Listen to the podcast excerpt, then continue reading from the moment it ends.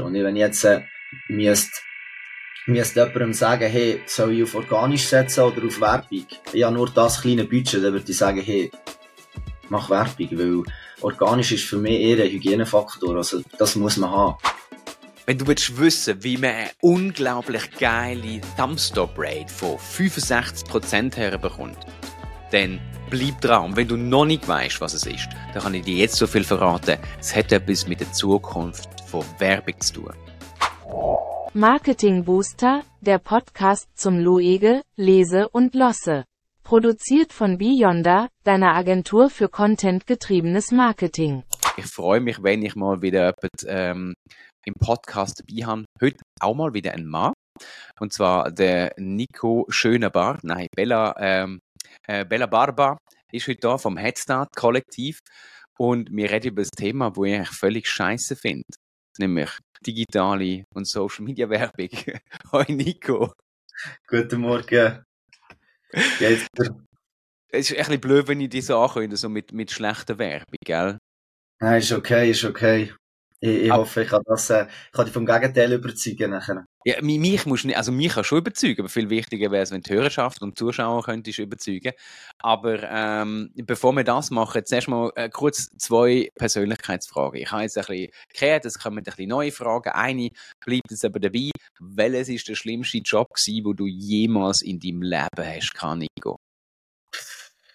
Ähm, Im Gimmer habe ich lange im Lidl geschafft. Das ist eigentlich am Anfang gar nicht so unangenehm gewesen. Aber ich bin dort irgendwann schnell Troso beauftragt worden, Trockensortiment. Und dann habe ich eigentlich jeden Tag genau das Gleiche gemacht. Ich habe jeden Tag die Regale eingeräumt vom Trockensortiment und, äh, ja, irgendwann ist das ein bisschen einfältig geworden. Ähm, ich habe mein Hirn eigentlich komplett abgeschaltet und früher hat es mich immer verwundert, wie die ganzen Leute immer die im Laden geschafft haben, perfekt gewusst haben, wo jedes Produkt ist. Und irgendwann habe ich es nicht verstanden, weil, ja, wenn das jeden Morgen einfach einraumst, ähm, ist das nicht gar nicht so schwierig. Und ich glaube, das Coolste an meinem Job jetzt auch ist, dass er so abwechslungsreich ist. Und, äh, ja, das ist das, was wo, wo am schlimmsten wäre für mich, wenn, Wüsstest du auch jetzt noch, wo die ganzen Sachen im Regal wären? nein, im Fall nicht, aber ich weiss es so ein bisschen, welche Produkte miteinander rumstehen. Aber äh, es wird, der Laden wird die ganze Zeit wieder neu eingerichtet. Das ist auch, Aber ich meine, wüsstest du noch das alte Regal von damals, wo du eingerichtet hast, hast du das noch im Kopf oder hast du das schon wieder gespült und ist alles neu rein? nein, weiss ich noch perfekt, ich sag dir's.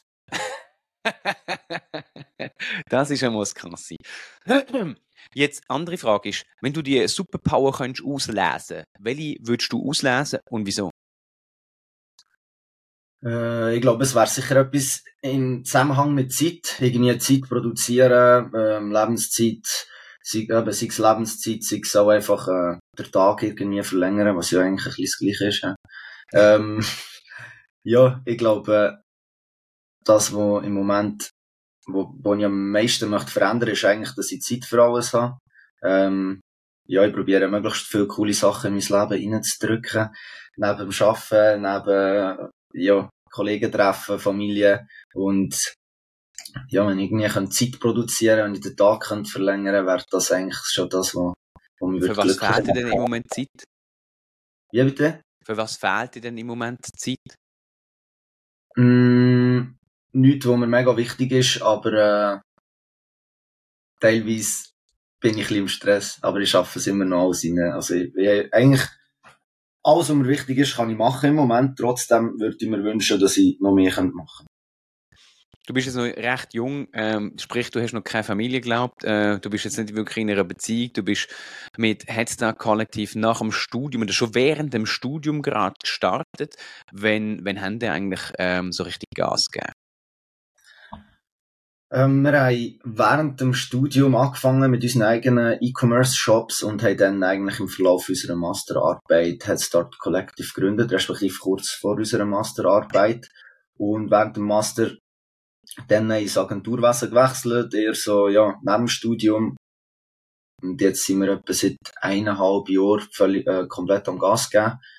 Äh, sind alle 100% involviert, haben gerade nach dem Studium keinen anderen Job angenommen oder so und wirklich gerade in alles in Aufbau von Headstart gesteckt. Und jetzt, äh, Erzählst du, das machst du mit dem Aschan? Haben die eurem Studium kennengelernt oder schon vorher? wir waren zusammen im Gimmer und er ist dann an Task studieren. Ich bin an der Uni Bern studieren und dann haben wir irgendwie uns etwa gleichzeitig wieder oder ja, uns gleichzeitig für E-Com-Shops interessiert, haben äh, ja, Wissen auf YouTube und so konsumiert und dann äh, haben sich unsere Wege wieder gekreuzt und dann ist er auf, äh, an die Uni Bern gekommen, studieren mit mir im Master, dass wir äh, ja, unsere E-Com-Shops so ein bisschen in den Vordergrund haben können, rücken und nebenzu noch studiert haben. Sag mal, gibt's gibt's irgendwelche bekannte E-Com-Shops, wo, wo ihr kennt, wo man vielleicht sollte kennen, dass man vielleicht einen Bezug zu euch ein bisschen bekommt? Oder sind das eher so kleinere gewesen?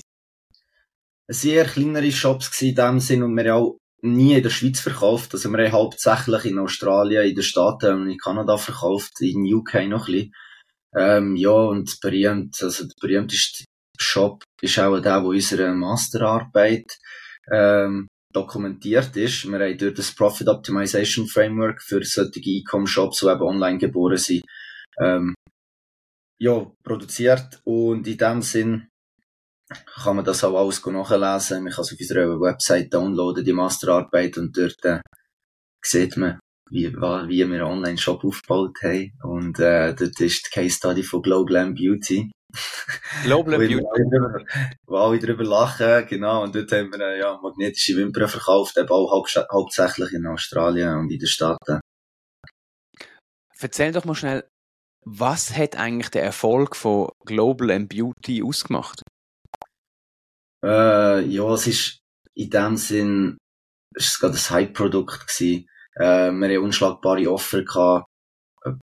Und genau, es ist mir eigentlich so gewusst, okay, es gibt ein paar grosse Players auf dem Markt, die magnetische Wimpern völlig überteuert verkaufen. Wir können genau die gleichen Produkte verkaufen wie die grossen Brands.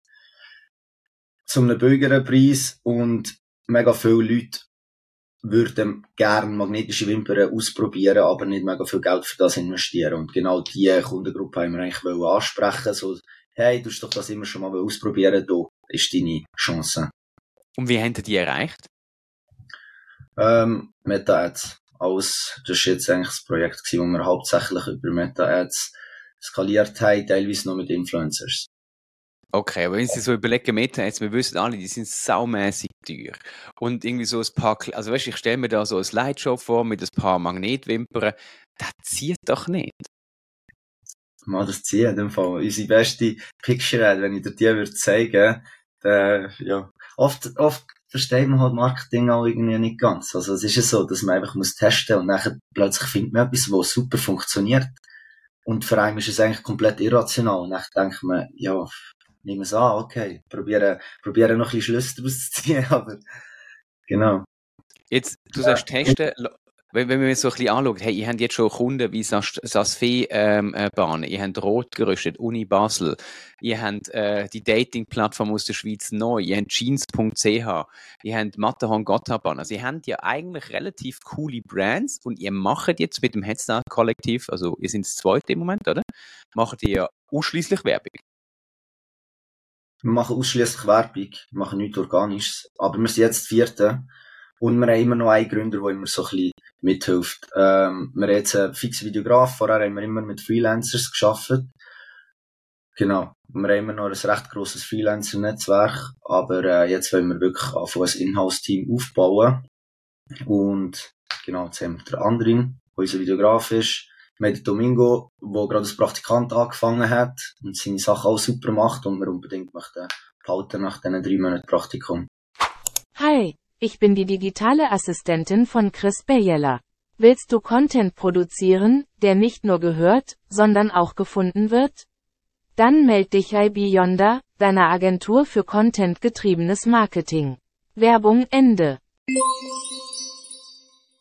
Sehr geil. Aber jetzt, jetzt lass uns ein bisschen, ein bisschen deeper gehen. Verrat mal so ein bisschen das Thema, wie willst du mich jetzt von dieser Werbung überzeugen oder wie willst du unsere Hörer und Zuschauerschaft dazu bringen, dass man sagt, ja, die Meta-Ads, äh, komm, ich probiere es auch mal wieder aus? Ja, es ist ja so, dass es immer schwieriger wird, organisch Leute zu erreichen und wie, wie erreicht man sie sonst mit Werbung, ein bisschen Budget nachher schiessen. Und, Warum äh, wird es denn schwieriger, organisch Leute zu erreichen? Weil die Algorithmen langsam Also es kommt darauf an, oder auf TikTok sage ich, ist es immer noch möglich, organisch eigentlich eine relativ grosse Reichweite zu bekommen, auf Instagram jetzt noch ein grosses Following aufzubauen. Und eine grosse Reach ist, ja, massiv schwieriger als vor zehn Jahren. Und, ähm, wird immer wieder schwieriger. Und es ist einfach auch so, dass man dass man halt gezielter kann Leute erreichen mit Werbung. Also, man kann es mega fest steuern. Man kann sagen, hey, ich will genau die und die Leute erreichen, äh, jetzt auch gerade geografisch beispielsweise einschränken oder demografisch. Und, das macht ja äh, Sinn, weil demografisch und geografisch einschränken, wenn du sagen, gezielt auf jemanden losgehen aber was, wenn du eigentlich mal so ein bisschen mehr Reichweite, mehr Aufmerksamkeit haben dann sagt man ja, hey, gang nicht so gezielt darauf hin, sondern äh, lass mal den Algorithmus entscheiden, basiert auf dem, was die Leute gut und was schlecht finden. Weil ich sehe ein bisschen so das Problem so, okay, die Werbeentwicklung sie wird immer wie teurer. Also äh, Social Creative, äh, Social Ads vor allem kosten einfach mittlerweile richtig viel Geld. Sie sind sogar teurer wie Plakatwerbung, haben aber nicht so die Durchdringung, sind nicht so sichtbar, weil sie einfach viel weniger invasiv sind. Und auf der anderen Seite sehe ich einfach am Ende vom Tag, dass Performance ähm, schlechter wird. Das hat natürlich etwas mit Datenschutz in Themen und so zu tun. Aber ähm, ich muss ehrlich gesagt sagen, ich glaube eher dran, auch wenn die Algorithmen Schwierigkeiten ähm, machen, sichtbar zu werden. Ich glaube eher dran, dass wir mit regelmäßigem Kommunizieren von gutem Content äh, viel authentischere Reichweite bekommen, als wenn wir es einfach in Werbung investieren. Ja, ja, doch ein bisschen andere Meinung, auch gerade wenn das... Äh das ist ja da, um das zu diskutieren. Genau, das Thema Plakatwerbung oder so ansprichst. Ich glaube, es ist immer noch... Man kann immer noch mega viel tracken und in dem Sinne auch optimieren. Wenn du mir ein Plakat aufhängst, ähm, ja, hängst du nächstes Mal wieder das Gleiche auf, wo, wo das Gefühl ist, ist irgendwie ein bisschen, ein bisschen optimierter. Aber äh, ich kann dir genau sagen, welche Videos als super funktionieren und kann in dem Sinne auch einen iterativen Optimierungsprozess vorantreiben, ähm, weil ich genau weiss, okay, die Leute reagieren gut auf diese Werbung, die Leute reagieren weniger gut auf diese Werbung. Ähm, ich kann A-B-Tests machen.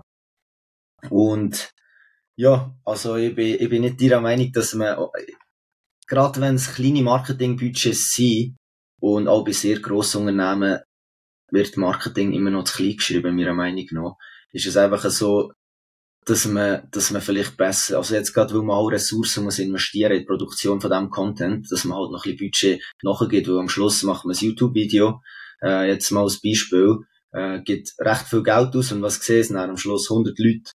Und wenn ich doch ein bisschen Budget nachschieße, dann kann ich halt genau entscheiden, wie viele Leute das, das sollen sehen. Und, äh, es ist halt viel steuerbarer. Und wenn ich jetzt, äh, müsste müsste jemandem sagen, hey, soll ich auf organisch setzen oder auf Werbung? Ja, nur das kleine Budget, dann würde ich sagen, hey, mach Werbung, weil organisch ist für mich eher ein Hygienefaktor, also das muss man haben. Dass wenn die Leute irgendwie mehr Informationen äh, wollen haben oder so, dann, dann gehen sie auf ihr Insta oder und dann gehen sie schnell schauen, wie, wo, was. Aber wenn ich etwas möchte bewerben, wenn ich Leute möchte informieren über ein Produkt, über einen Service, dann würde ich sagen, hey, schalt Werbung. Ich meine, es ist immer noch nicht mega teuer also CPMs, äh, Cost per Mill, 1000 Leute zu erreichen auf Meta, unter 10 Franken, kein Problem, ähm, auf TikTok unter 2 Franken, hervorragend. Also da, da kann man selber rechnen, wie viele Leute das man in kurzer Zeit kann erreichen kann. Also ja, du, du, hast recht. Es ist natürlich ähm, von der Reichweite her schon so, wenn ich mir aber den Return on Investment nehme und äh, mir anschaue, wie sich der entwickelt. In dem Moment, wo ich die Werbung abschalte, ist einfach fertig. Und wenn ich organisch weiter kommuniziere, dann habe ich immer noch Traffic, habe immer noch etwas, es kostet mich nicht einfach mehr, sondern wenn ich einen Prozess herbringe, wo ich regelmäßig Content generiere, dann stehe ich ja langfristig besser da und kann schnell einen Return on Investment anbringen, als wenn ich einfach jedes Mal, wenn ich Werbung abschalte, einfach nicht mehr reinkomme. Weil du gehst schon immer in eine Abhängigkeit, wenn du Werbung schaltest. Aber über Werbung schalten kann man trotzdem eine Community aufbauen. Und das ist eigentlich das, was man möchte, möchte schaffen. Und ich glaube, was ich da was ich da immer erzähle oder thematisiere, ist einfach, man muss Brand Touchpoints schaffen. Und das macht man natürlich über organische Punkte, aber auch über Werbung. Und äh, ja, du redest da von euch. Klar, das ist sehr wichtig, aber wenn man jetzt gerade Long-Term überlegt, zum Community aufbauen oder so, ist es so, dass man vielleicht auch mal Werbung laufen wenn sie nicht mega profitabel ist, weil es sich einfach long-term lohnt. Oder dass man sagt, hey, wir schalten Werbung auf einer Plattform, wo wir mega billige Klicks können generieren und in dem Sinne Leute äh, äh, Brand Touchpoint schaffen mit, mit meiner Brand, mit unserer Brand. Ähm, und sie konvertieren halt dann nachher über einen anderen Kanal. Jetzt haben wir aber ja aufgrund, oder sagen wir, das ist ja der Wunsch von allen gewesen, wir können das über verschiedene Kanäle und Touchpoints messen, wo haben wir Kontakt mit ihnen und dann entsprechend unsere Kanäle optimieren. Jetzt, wir wissen es alle, wir haben DSGVO, wir haben das NDSG, alles ist eigentlich da und behindert uns ich sage mal, im digitalen Marketing. Also das, was wir alle darauf hergeschafft haben und uns gewünscht haben, ist einfach mal so auf einen Schlag oder auf mehrere Schläge kaputt gegangen. Spricht ja eigentlich auch wieder nicht für die Werbung. Wie, wie geht ihr damit um oder warum hast du das Gefühl, dass Werbung gleich noch sinnvoll ist, obwohl man es dann weniger gut über verschiedene Touchpoints kann messen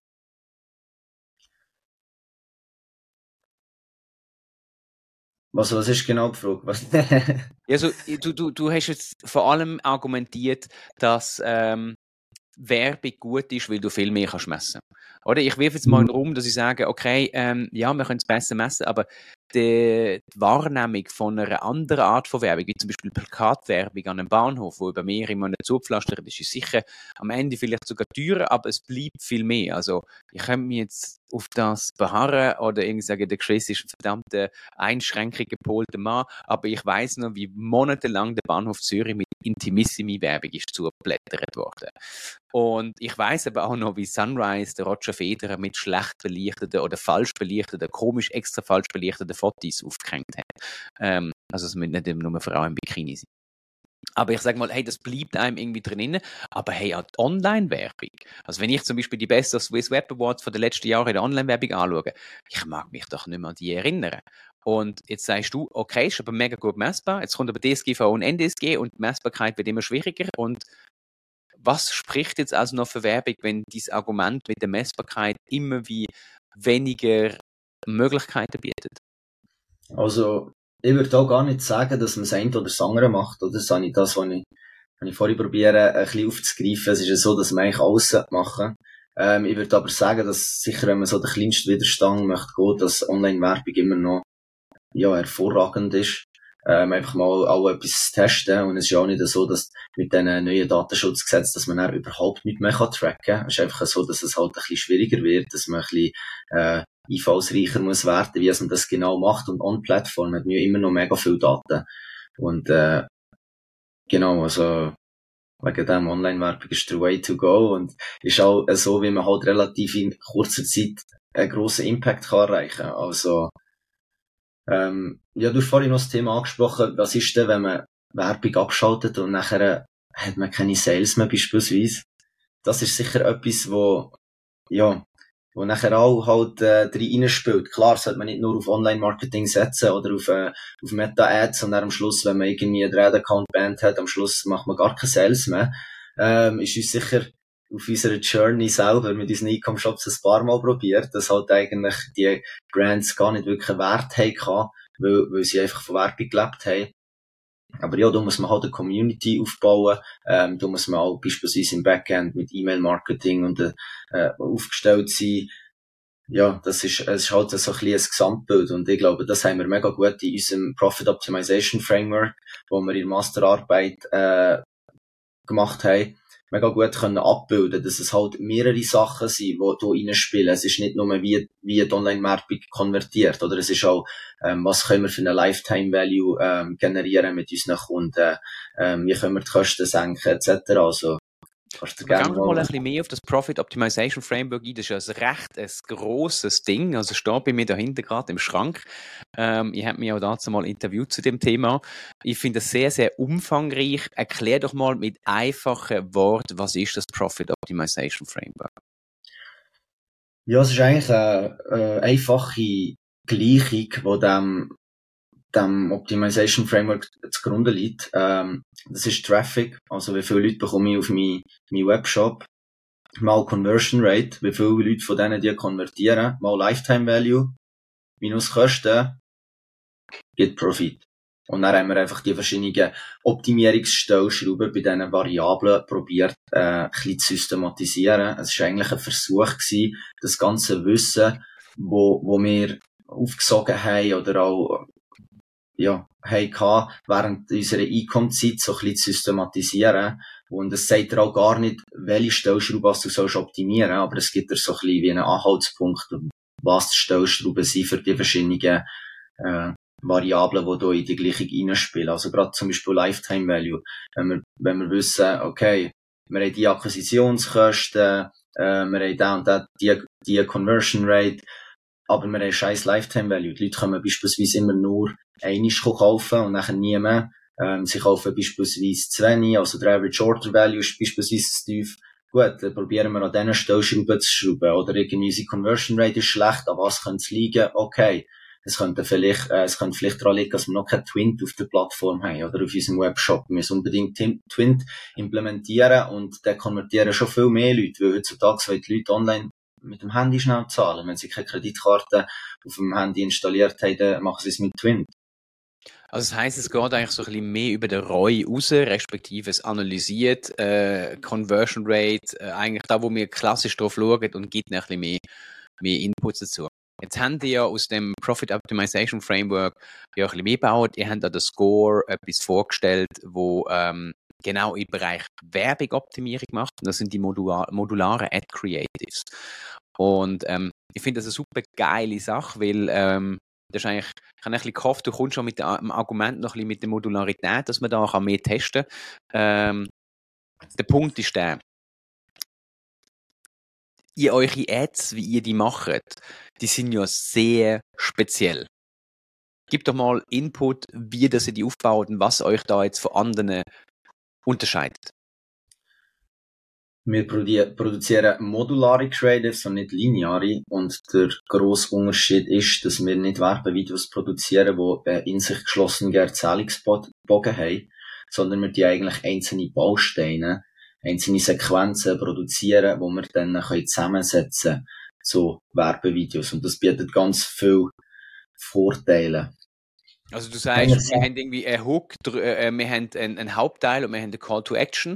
Das sind ja drei Bausteine und wenn man jeweils drei von denen aufnimmt, dann kann man ja drei mal drei mal drei, hat man irgendwie über 30 äh, äh, verschiedene äh, fertige Werbevideos, die sich aber in sich immer wiederholen.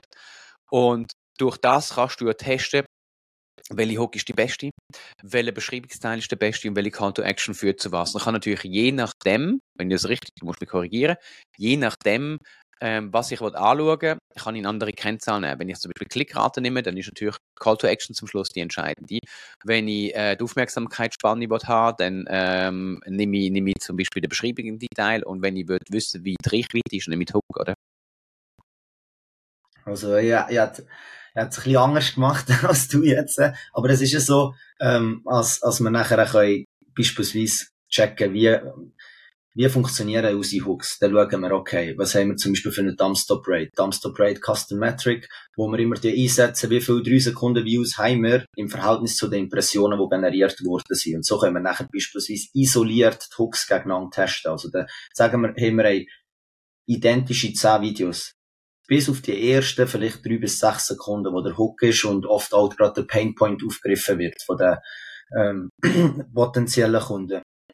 Und dann können wir schauen, okay, welche Dumpstop Rate ähm, ist am höchsten, schaffen wir bei einer über 50 Prozent, ich würde sagen.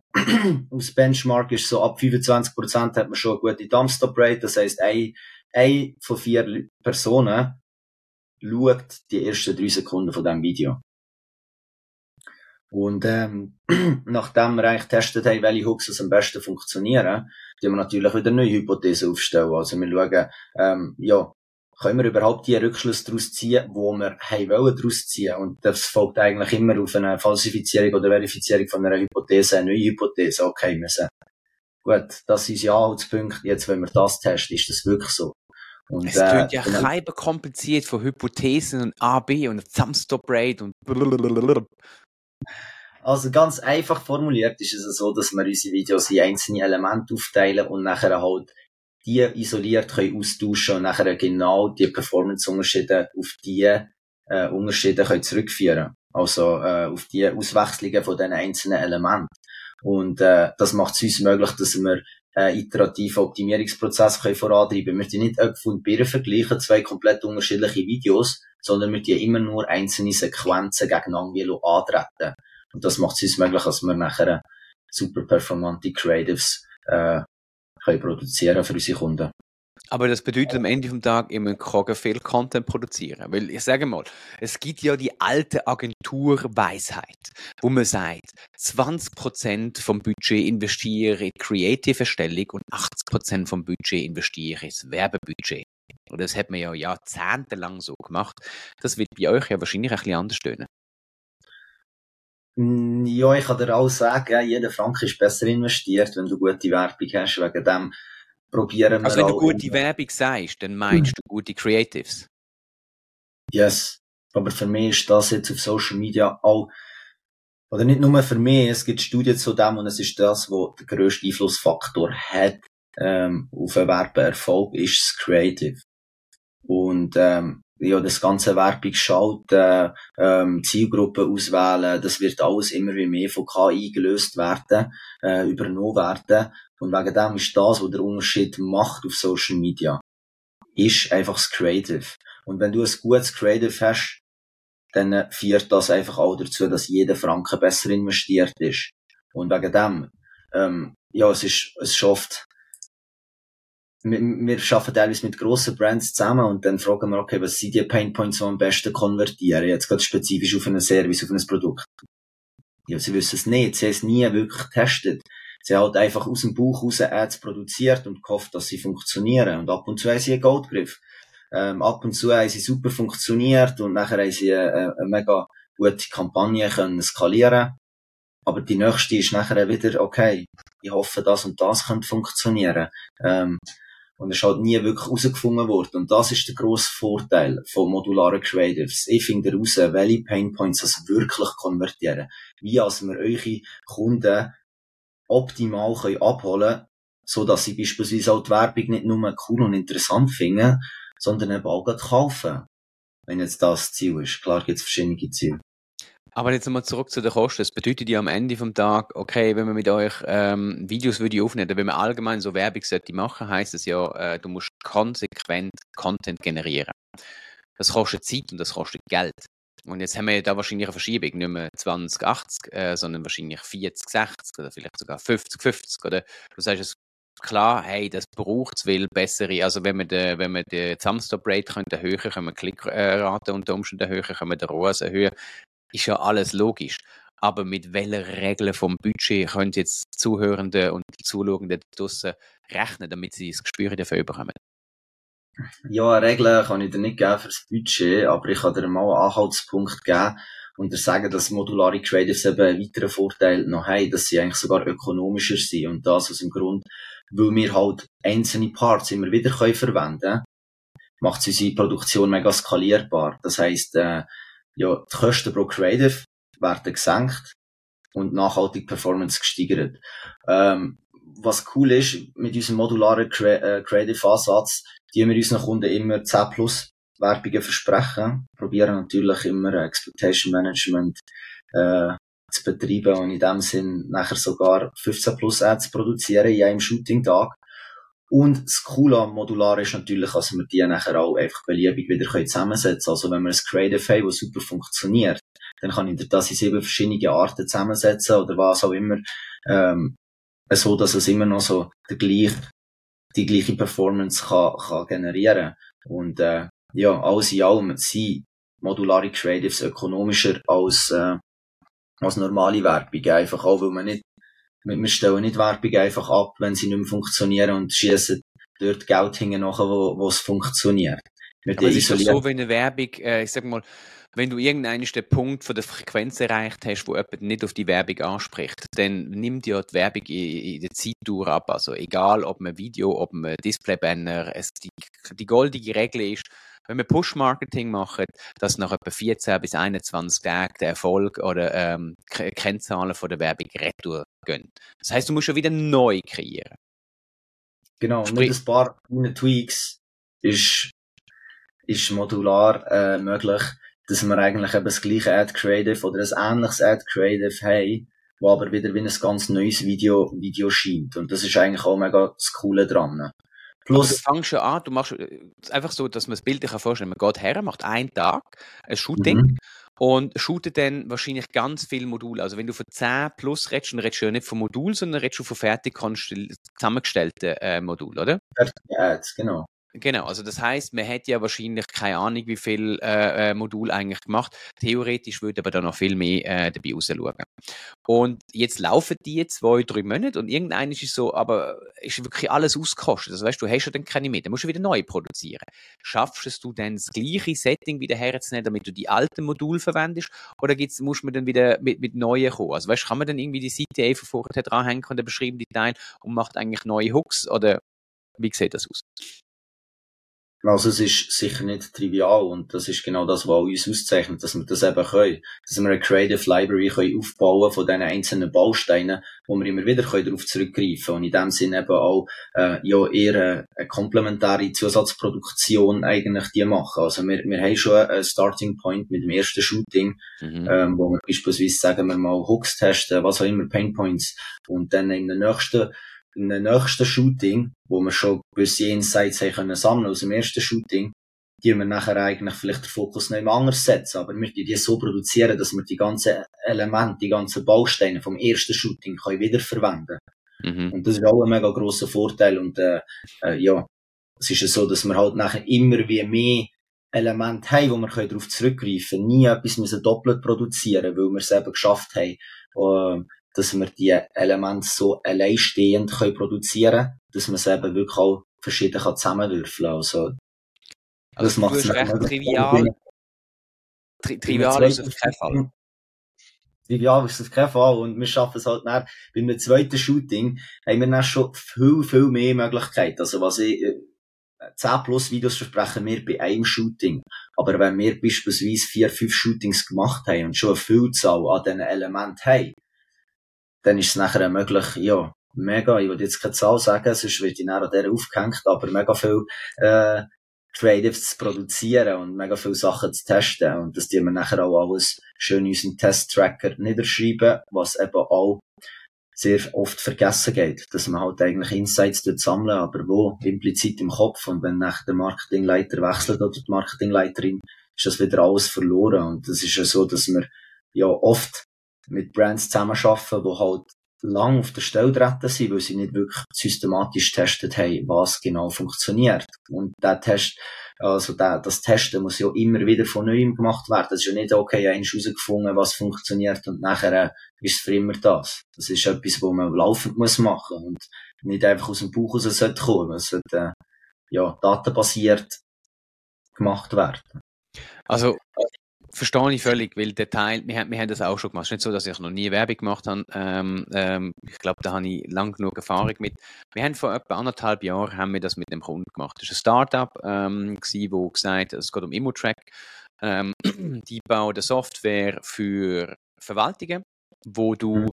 ähm, deine ganze Verwaltung kannst managen. Das große Problem ist so ein bisschen das Fleet Management, also wenn welche Hausabfahrt wo ist, zu welcher Zeit und Abstand, die haben so coole Features gehabt, wie du hast eine Hausabfahrt, der muss an drei verschiedene Orte und äh, du musst die Distanzen zwischenmessen, wenn sind sie wo, du hast Issue Management, deine Mieter können Sachen schicken und dann ähm, hast du eine abgehakte Liste und das ist alles eigentlich safe. Großes Problem ist aber gewesen, die Zielgruppe zu adressieren, weil die Hausabwerte, ähm, wo das können brauchen, das sind, das sind Bütze, die sind draussen am Markt und die schaffen, oder? Und die haben keine Zeit, die ultra schnell müssen, müssen einhängen. Natürlich, wenn also der Sales-Mitarbeiter kommt, die Hausabwerte haben einfach keinen Bock gehabt. Die das äh, hat angelötet und gesagt, ja, da ist immer bam, so, oder?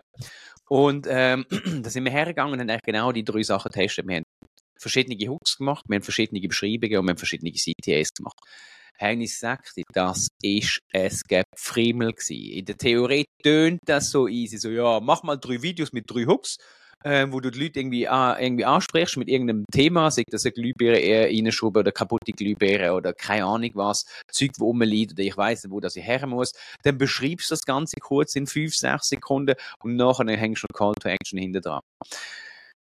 Ich habe fast Schuben gemacht. Und dann noch mit Freelancern arbeiten, so, hey, mach mal das Video, mach's mal so, und dann kommt noch die kreative Idee, oh, ich könnte es noch ein bisschen so machen, nachher ist das ganze Ding zerschossen. Ähm, ist nicht ganz simpel. Also, ähm, wenn, wenn ihr die Idee hört, bin ich der Meinung, äh, sprechen sich mal den Nico an. Äh, die, die machen das schon, glaube ich, im einen oder anderen Grund ähm, durchgängig und die wissen ein bisschen, worauf man muss achten. Aber ja, was halt nicht zu unterschätzen ist, ist der Creative Teil. Also die Werbung, die muss, also die Videos müssen aufgenommen werden, aufgenommen worden werden. Ich frage mich jetzt einfach so, Nico, kommen wir ohne Videowerbung überhaupt in Zukunft noch Schlag?